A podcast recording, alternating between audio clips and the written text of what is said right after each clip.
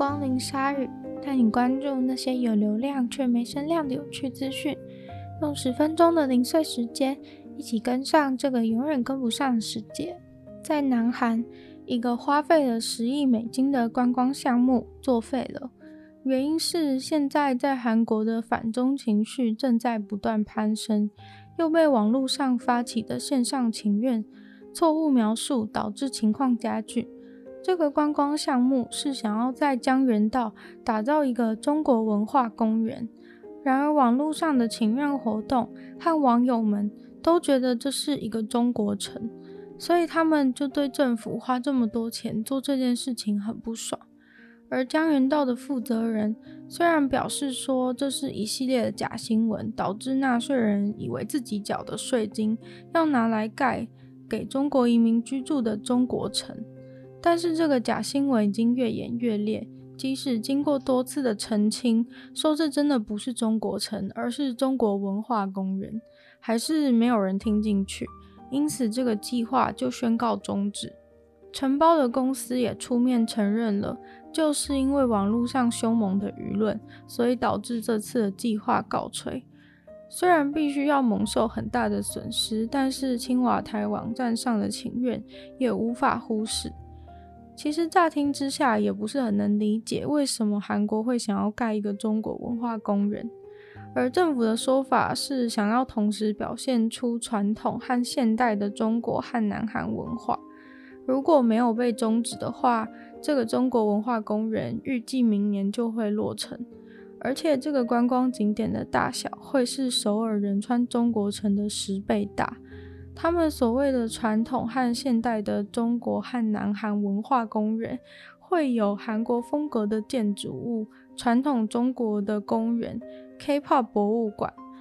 江原道那边是认为这样可以增加两国的文化交流，但是网友完全不买单，觉得政府只是想要讨好中国人而已。网友说：“为什么非得要在大韩民国的土地上盖一个小中国呢？”也非常的不懂为什么需要在韩国体验中国文化，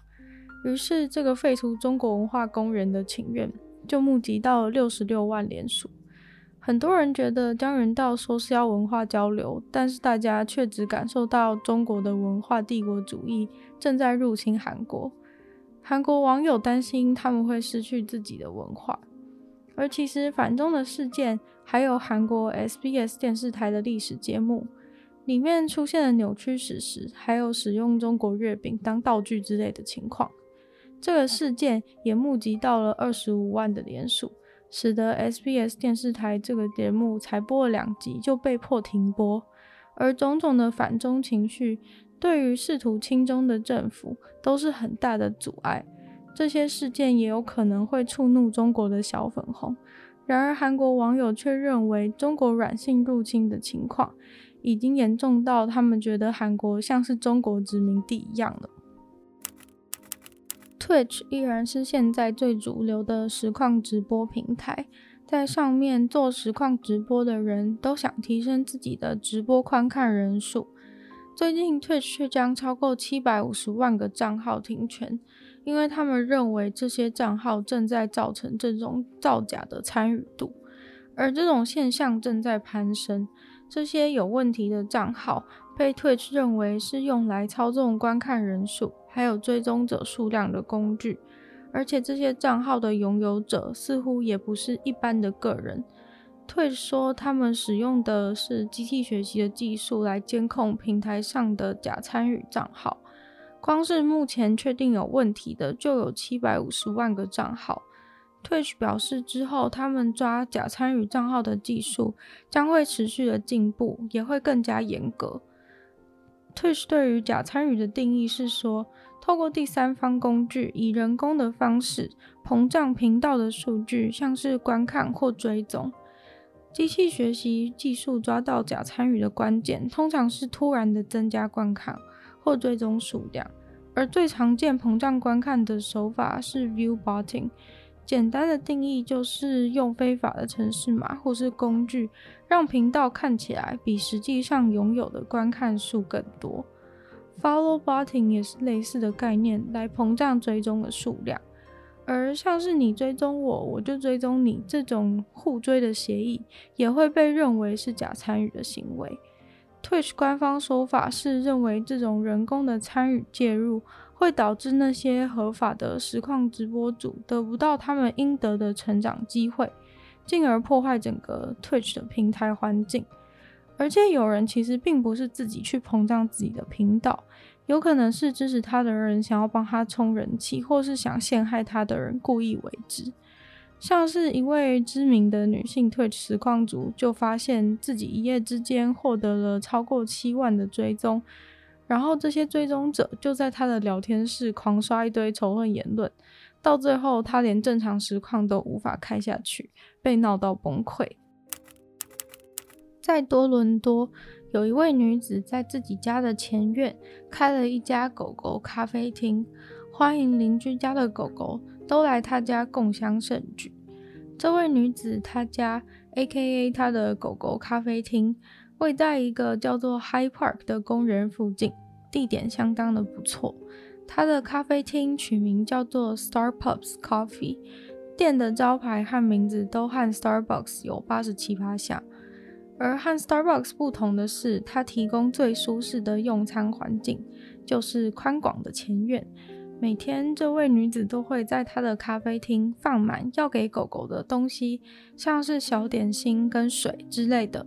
让路过的在地狗狗能够在散步的时候可以吃点零食。当然，这家咖啡厅的店经理，AKA 这位女子养的狗狗，会在那边随时注意前院的状况。而这个 Star Pups Coffee 意外地创造了一个狗狗的社群，在这家咖啡厅用餐的狗狗和主人都开始互相认识。在 Instagram 上面，这个狗狗社群被称为 High Park Pups。大家来这边用餐的时候，会在这里拍照打卡。女主人之后还会把大家的照片转贴到这个账号。这个咖啡厅的起源要回到六年前，他看到经过家门前的狗狗看起来去公园散步回来很渴的样子，于是他就在家门前的人行道上放了一盆水，然后在板子上写“给口渴的狗狗”。结果就有别的主人在那边拍照，还把照片放进他的信箱送给他。后来就渐渐发展成了现在的咖啡厅，还有不同的零食可以选择。而在疫情下，每天看来咖啡厅的狗狗也成了女主人最大的乐趣。在洛杉矶到旧金山的路上，有一只超级可爱的大熊走在马路上。它有一个超大的扁扁的头，正圆形的腮红，还有一颗圆圆的尾巴。这位男子说，他也不知道是什么让他想要穿这套熊熊的服装。不过，总之就是穿着可爱的熊熊开始走这趟六百四十四公里的旅行了。一开始，他其实并没有什么远大的计划，但是开始走了以后，他就受到了非常多网友的关注和支持。后来，他就创了一个赞助他的账号，目前已经募集到了七千块美金。